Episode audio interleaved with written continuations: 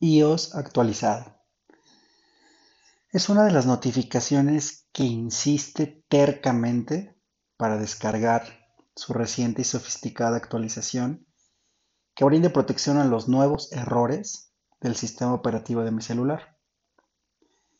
Llevé esta analogía a mi vida diaria. Pensé que con esa misma terquedad debo insistir en actualizar mi sistema operativo todos los días o quizá de forma recurrente.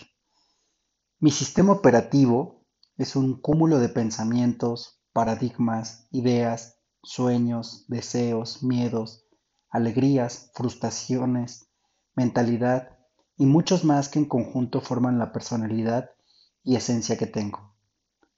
Me hacen único en todo el planeta. Ya sé que es trillado, pero realmente nuestro sistema operativo determina la mayoría de nuestras emociones y decisiones las 24 horas, los 7 días de la semana. Y solo por esa razón debe importarme para considerar un mantenimiento preventivo y correctivo.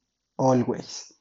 Tal vez estarás preguntándote cómo elijo o determino el sistema operativo. Solo podría decirte que la vida y las experiencias jugarán un papel extremadamente importante en esto. No tengo miedo a equivocarme, tengo miedo a no intentarlo. That's it. Muchas veces erré, pero otras acerté. Y creo que de eso se trata todo el tiempo. Insistir, insistir, insistir y luego insistir.